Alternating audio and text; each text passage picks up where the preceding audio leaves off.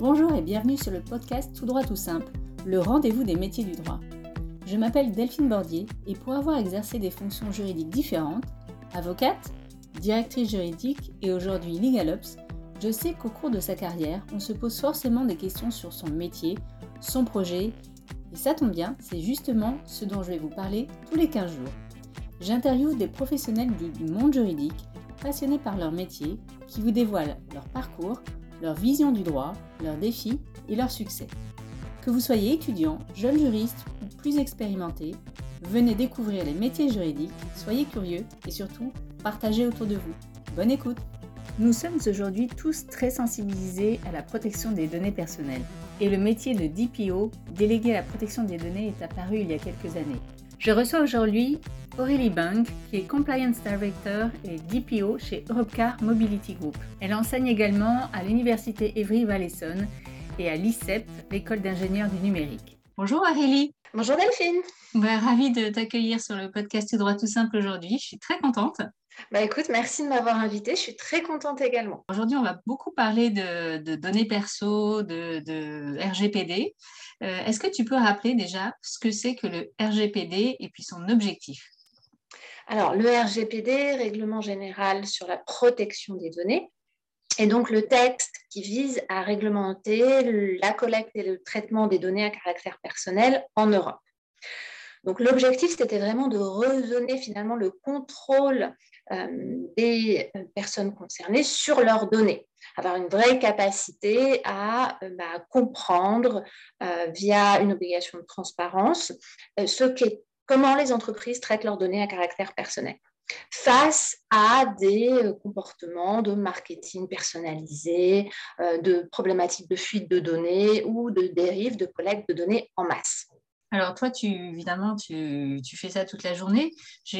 on, a, on, a, on a zappé un peu la question, mais est-ce que tu peux un peu te présenter pour nous dire un peu, toi, au quotidien, euh, qu'est-ce que tu fais?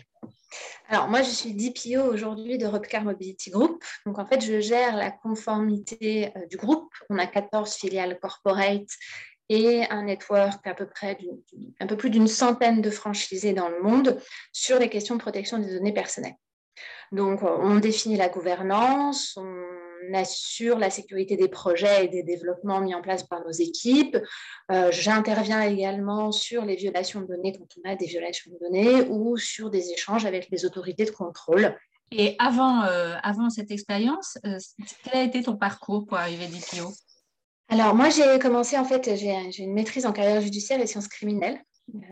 Voilà, j'ai un master 2 en droit des nouvelles technologies, donc informatique et droit à l'Université de Montpellier. J'ai également un master spécialisé en management et protection des données. Voilà, moi j'ai vraiment, on va dire, euh, je suis tombée dans le bain de la protection des données en 2006, un peu par hasard, et puis finalement je travaille dans ce domaine-là depuis. J'ai notamment travaillé à la CNIL euh, voilà, entre 2009 et 2012, et dans le secteur public et privé, notamment chez BNP Paribas et chez American Express. Est-ce que tu peux nous dire qui doit se conformer au RGPD Alors, toute entreprise ou organisme qui est établi sur le territoire européen. vous avez un établissement, un bureau, euh, vous êtes soumis au RGPD. Et également toutes les autres entreprises ou organismes qui, sans pour autant être établis sur le territoire européen, visent à proposer des services au sein de l'Union européenne. Très concrètement, vous voulez vendre un produit ou un service euh, en France, en Allemagne ou en Italie, sans pour autant avoir d'établissement, euh, eh bien, via un site web, eh bien, vous êtes susceptible d'être soumis au RGPD. Ça veut dire que toutes les entreprises américaines qui visent euh, les consommateurs européens doivent se soumettre au RGPD. Tout à fait. Exactement, y compris si vous avez un site web et si vous mettez en place des dispositifs de tracking, par exemple, il y a des... Donc, c'est un périmètre d'application qui est assez large et l'objectif du RGPD, qui vraiment c'est une des nouveautés, hein, c'est cet effet extraterritorial, l'objectif du RGPD, en fait, c'est aussi de rétablir des conditions de compétition en Europe qui soient équivalentes pour tous les acteurs qui traitent des données à caractère personnel qui visent des personnes au sein de l'Union européenne. Est-ce que tu peux nous, donner les, les principales missions du DPO alors, on, a un rôle de conseil. Donc, on, est chargé de. Un, DPO va conseiller un responsable de traitement ou un sous-traitant dans les mesures à mettre en place pour assurer la conformité au RGPD. Il a un rôle aussi de contrôle, donc il doit mettre en place un plan de contrôle pour s'assurer bah, que euh, finalement ces recommandations ont bien été mises en œuvre.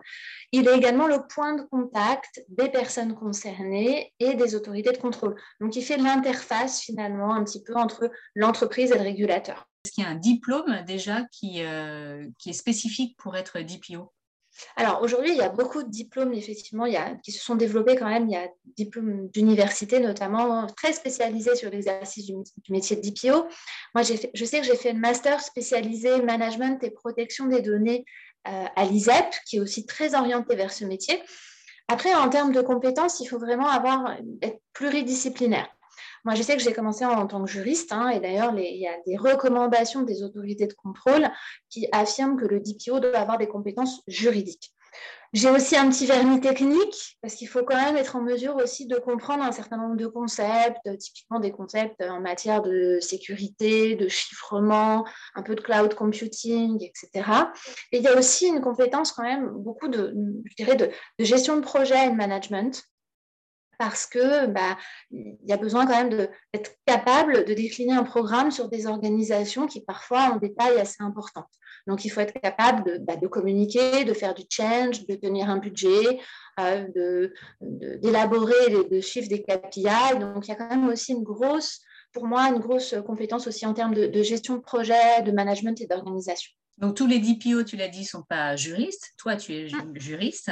Euh, qu'est-ce qui manque aux juristes? C'est la, je sais pas moi, la, une maîtrise de la sécurité informatique, des systèmes d'information, d'analyse d'impact. Qu'est-ce qui, qu'est-ce qui d'après toi, manque le plus aux juristes? Alors, je pense qu'il y a une compétence technique qui est, indéniable. C'est-à-dire que quand, quand, on se retrouve à, à, échanger avec un RSSI, donc un, une personne qui est spécialisée en matière de sécurité informatique, bah, il, est, incontournable qu'il faut avoir euh, un minimum de background en sécurité technique, voire même un peu en, développement. Après, moi, je dirais que ce qui va vraiment manquer aux juristes, c'est euh, finalement une, capacité, euh, vraiment, c'est plus, cette partie process et procédure. C'est-à-dire qu'il faut avoir une vraie capacité à bah, être capable de rédiger des procédures et des process pour viser l'implémentation. Ah, moi, je sais que je suis un peu déformée parce que j'ai aussi un master en, qualité, sécurité et environnement, donc plutôt d'un point de vue managérial, hein, vraiment gestion de la qualité. Et aujourd'hui, je me rends compte que quand on évolue sur des grosses organisations, finalement, ce qu'on va gérer, c'est un système de management de la protection des données. Donc, euh, il faut vraiment avoir cette capacité de définir des politiques, de définir des procédures, les faire appliquer, etc. Il y a vraiment un côté, il faut rentrer dans les opérations. Et ça, je pense que c'est plus une vision purement juridique. Euh, c'est vraiment se dire comment je vais implémenter les mesures qui ont été définies juridiquement. Et ça, ça peut manquer aujourd'hui un peu aux juristes, je trouve. Et ça, c'est ce qu'on apprend du coup en master spécialisé? Alors oui, en master spécialisé à l'ISEP, effectivement, il y a une grosse partie organisation, opérationnalisation, je dirais, de la fonction de juriste. Après, on peut l'acquérir aussi via, pour moi, des, des formations en gestion de projet, par exemple euh, via des, certifications comme PMP, qui sont vraiment la, la gestion, plutôt la gestion de projet, qui vont aider un juriste à qu'est-ce que c'est qu'un KPI, comment on le construit, comment on le documente, etc. J'ai aussi, par exemple, passé la certification euh, CIPM, donc c'est une certification vraiment de, l'IAPP, donc l'Organisation internationale en matière de protection des données, qui vise plutôt cette partie management. Est-ce que, le DPO, est toujours obligatoire? Parce que que risque l'entreprise qui ne désigne pas un DPO aussi par exemple? Alors, elle risque une sanction. Alors, si effectivement le DPO est obligatoire pour son secteur d'activité, elle reste une sanction, à défaut de désignation d'un DPO. Alors, ce n'est pas obligatoire aujourd'hui dans toutes les entreprises. C'est obligatoire dans le secteur public et pour les collectivités territoriales aussi. Ça sera obligatoire si on traite des données sensibles en masse, par exemple pour les hôpitaux, qui vont vraiment traiter des, données particulières ou pour des laboratoires d'analyse médicale, par exemple, ça sera obligatoire. D'accord. Et le en masse, il est défini ou c'est euh, Alors non, pas vraiment. D'accord. Pour les, enfin, en matière euh, médicale, par exemple, la, CNIL a mis des, critères en fonction du nombre de personnes dont on traite les données. Après, les autorités de contrôle mentionnent, enfin, ont placé des critères en fait un, peu en fonction de l'étendue géographique, est-ce que c'est une collecte systématique ou pas de données sensibles sur toutes les personnes concernées, etc. C'est des critères qui sont quand même un peu flous encore aujourd'hui. Après, c'est tout. Est-ce que l'entreprise traite des données euh, qui sont susceptibles d'avoir un impact sur les personnes concernées, notamment si vous procédez à des opérations de profilage? Ou de suivi systématique et régulier des personnes concernées. Typiquement, par exemple, les entreprises du secteur bancaire qui mettent en place des traitements de scoring, donc qui vont évaluer hein, très régulièrement et noter leur clientèle, sont soumises à cette obligation au titre de ce troisième critère. Ah oui, ça, parce que ça, c'est considéré comme du profilage, c'est ça? Exactement. Et alors, pourquoi désigner un DPO même s'il n'est pas obligatoire? Parce qu'il y, a des sociétés qui font ça, qui, ont un DPO, alors que ce n'est pas forcément une obligation euh, pour elles. C'est toute une question de stratégie. D'abord parce que c'est un moyen de valoriser aussi la démarche de l'entreprise dans ses relations avec ses clients, que ce soit en B2C ou en B2B. Il y a beaucoup de sous-traitants, par exemple, qui ont désigné un DPO parce qu'ils étaient interrogés par, euh, par leurs clients quant aux mesures qu'ils devaient prendre en matière de protection des données. Donc, je dirais que c'est un facteur de confiance. Après, aussi, quand on regarde le RGPD, il faut bien quelqu'un pour piloter la mise en conformité de l'entreprise euh, au RGPD. Il y a quand même un certain nombre de process et de procédures à mettre en œuvre. Donc, je dirais que finalement, désigner un DPO aujourd'hui, c'est simplement reconnaître euh, bah, qu'il y a bien un pilote dans l'avion, si je puis dire, et qu'il y a quelqu'un en charge de ces questions-là au sein de la structure. Est-ce qu'il y a un critère de taille de l'entreprise pour désigner un DPO ou c'est vraiment euh, d'autres critères? Non. Non, non, il y avait, euh, à la base, il y avait un critère de taille ou un critère sur le nombre de personnes concernées. Ça a vraiment été ramené sur des critères qualitatifs. D'accord.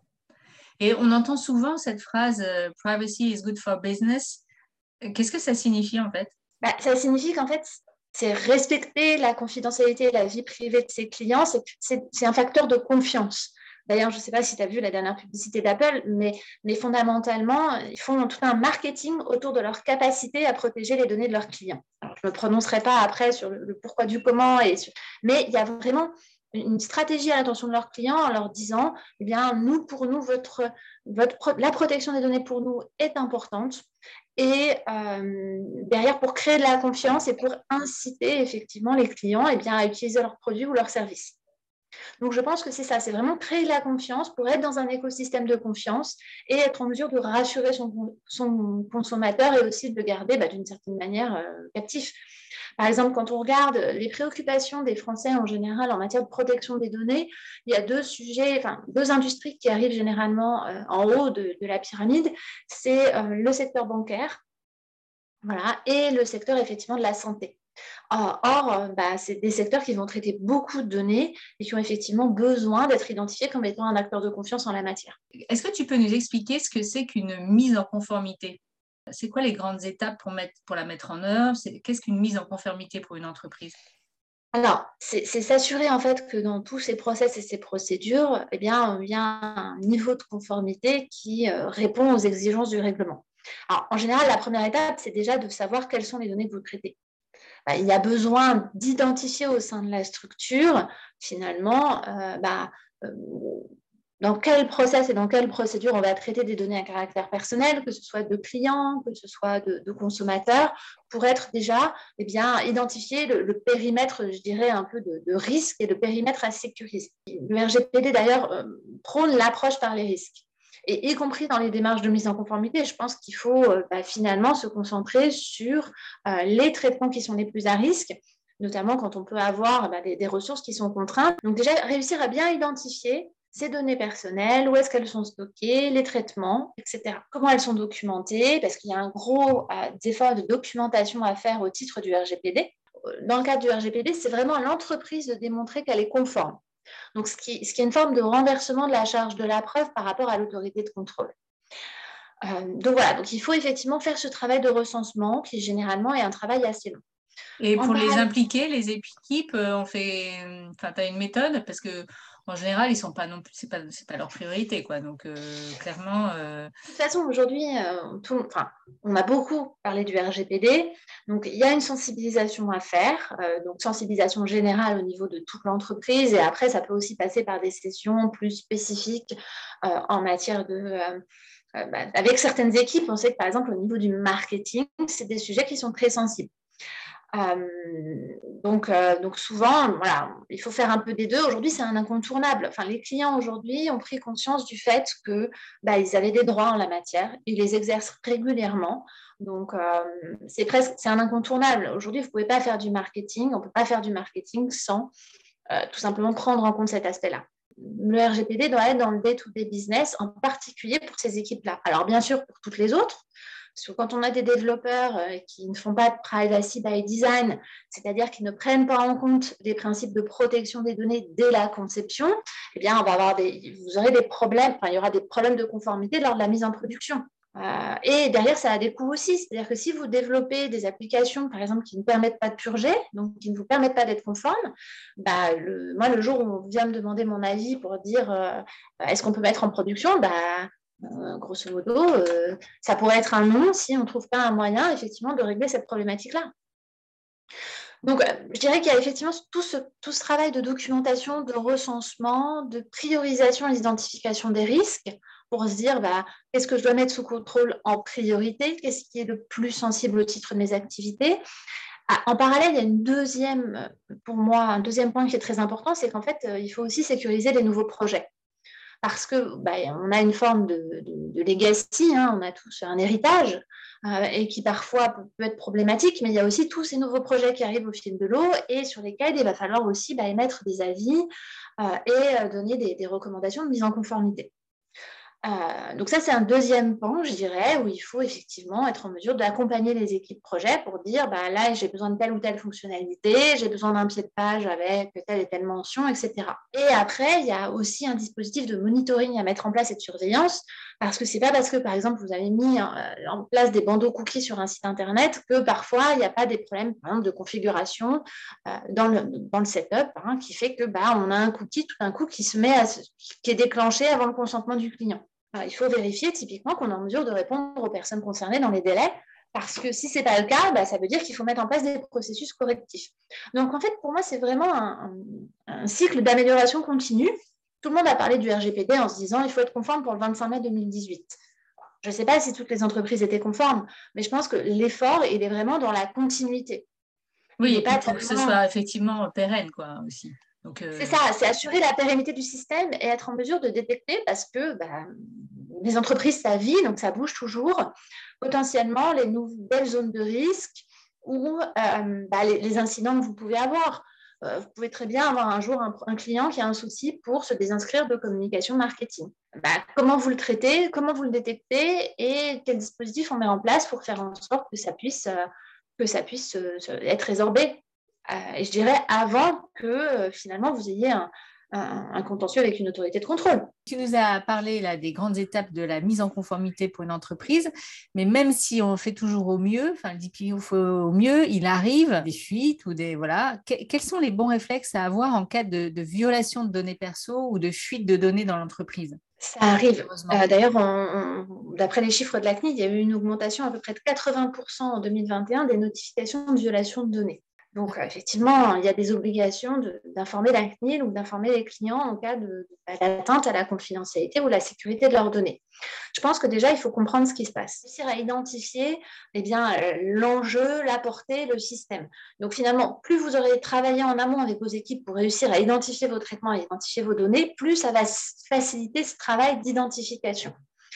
Après, je pense que euh, quand il faut vraiment. Effectivement, si on n'a pas bien identifié, on ne saura pas s'il faut notifier ou pas, parce qu'il ne faut pas toujours notifier, je suppose. Donc, euh. Alors non, il n'y a pas toujours d'obligation de notification, ça dépend vraiment de l'impact. Est-ce qu'il y a un risque ou pas pour les personnes concernées? Et l'information des personnes concernées doit être effectivement réalisée quand on a un, un risque élevé. Donc on parle de high risk pour l'information des personnes concernées. Je pense que déjà, il faut bien réussir à comprendre, essayer d'identifier l'incident. Après, généralement, rapidement, nous, on monte une cellule de crise, donc, euh, dont moi, je fais partie, et quelqu'un de mon équipe. Euh, et en général, il y a toujours notre, notre CISO, enfin RSSI, qui en charge la sécurité des systèmes d'information. C'est important aussi d'embarquer le métier parce que c'est le métier qui connaît le mieux son système. Donc, il faut dialoguer avec eux. Euh, bien entendu, être assez réactif parce que vous avez 72 heures pour notifier l'autorité de contrôle. Donc, il y a besoin rapidement d'identifier est-ce que c'est sérieux ou pas. Est-ce que vraiment, par exemple, quand c'est un prestataire, est-ce que ça embarque ou pas des données à caractère personnel qui concernent l'entreprise Et derrière, quelles sont les mesures à prendre donc, il y a vraiment une notion de créer une cellule de crise. Il faut que vous ayez aussi des, gens dans la cellule de crise qui soient en mesure d'agir en, temps de crise. Parce que vous avez, euh, on sait tous hein, qu'il y a plus ou moins des, personnes qui, ont une capacité ou non bah, d'agir bien et efficacement sous pression, et il y a d'autres personnes, c'est un peu moins le cas. Donc, bien choisir aussi les, membres de cette cellule de crise pour euh, être en mesure eh bien, de, prendre les meilleures décisions au meilleur moment. Quand ça dure, il faut penser à mettre en place des backups. C'est-à-dire, en moyenne, quand vous êtes sur une gestion de crise, vous allez prendre des bonnes décisions à peu près pendant 72 heures. À partir de 72 heures, potentiellement, vous allez être fatigué, c'est normal. Là, il y a un niveau de vigilance qui peut euh, eh bien, tout simplement baisser. Donc, il faut aussi, entre guillemets, si la crise dure, prévoir un certain nombre de backups pour pouvoir eh bien, bah, tout simplement se reposer.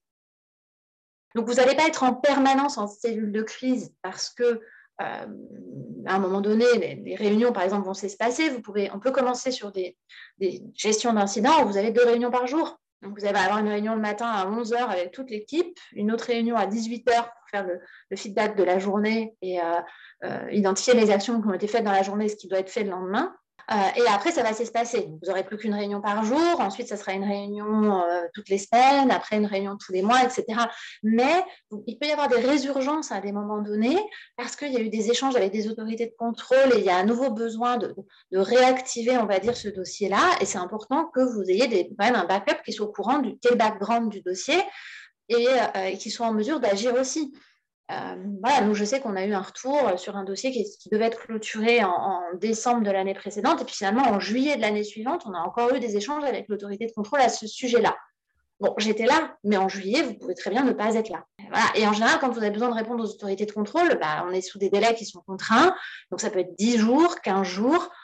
Et puis après, vous avez des plus gros incidents où là, on a carrément des membres du comité exécutif qui sont montés sur la cellule de crise en leadership avec derrière un certain nombre de, personnes en charge bah, de la. On a, en fait, on gère ça comme un projet, entre guillemets. C'est-à-dire, il faut, euh, quand on a une, vraiment une grosse cellule de crise, il faut avoir quelqu'un qui, par exemple, un PMO qui est chargé de récupérer, de stocker toute la documentation et de suivre les actions j'aurais été incapable. moi, j'avais un stream d'IPO Ligo, donc j'avais un certain nombre de streams, de streams sur les contrats parce qu'on avait un sous-traitant, un certain nombre de streams aussi sur les relations avec les autorités de contrôle, les personnes concernées, répondre aux demandes des personnes concernées. Quand vous avez un gros incident, il peut arriver que en, 10 jours, vous receviez 3000 demandes de, de droit d'accès ou droit de, suppression.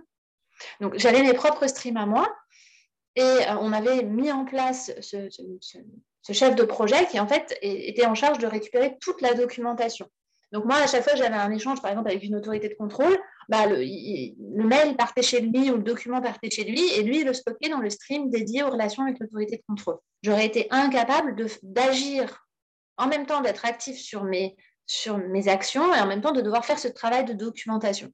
Je pense que c'est vraiment un conseil à donner s'il y a un, un, un incident majeur, il faut quelqu'un qui soit en charge de, récupérer, de collecter l'information et aussi de relancer, parce qu'en fait, il faisait aussi le suivi des actions qui étaient dans le périmètre de chacun. On en vient à ma prochaine question, c'est quels sont les principaux défis du DPO as, Là, tu en as dévoilé une déjà, mais euh, il y en a sûrement ah, il faut, bah, il, y a tout un, il faut embarquer l'organisation, parce que c'est quand même des sujets qui sont des sujets réglementaires. Donc parfois, c'est quand même compliqué. Euh, alors moi, je sais qu'il bah, y a des techniques pour ça et, je pense que le quotidien de tout à chacun, ça marche assez bien. Après, il y a aussi tout ce qui est benchmark, donc d'être en mesure de montrer ce qui se passe dans d'autres entreprises, que ce soit en positif parfois, en disant bah, tiens, j'ai vu ça, euh, j'ai vu tel privacy center euh, de tel acteur qui travaille dans, dans, le même secteur que nous, donc c'est plutôt bien. Donc, réussir à pousser des exemples concrets et donc en positif et en négatif aussi, bah, quand il y a une grosse sanction et qu'on euh, sait qu'on n'est pas tout à fait carré sur ce sujet-là, c'est bien aussi de montrer que derrière, y a, les autorités sont quand même actives. Donc il y a vraiment embarqué, euh, ça passe aussi par de la formation, de la sensibilisation, etc. Il faut anticiper. Euh, je pense que c'est important de, d'être toujours en veille pour savoir effectivement quels sont les sujets qui sont dans l'actualité, quels sont les sujets sur lesquels les autorités finalement euh, ont un, regard particulier. et pour anticiper et alerter euh, son business en la matière. Par exemple, tout le monde en ce moment est sur Google Analytics suite aux décisions de l'autorité autrichienne et de la CNIL aussi.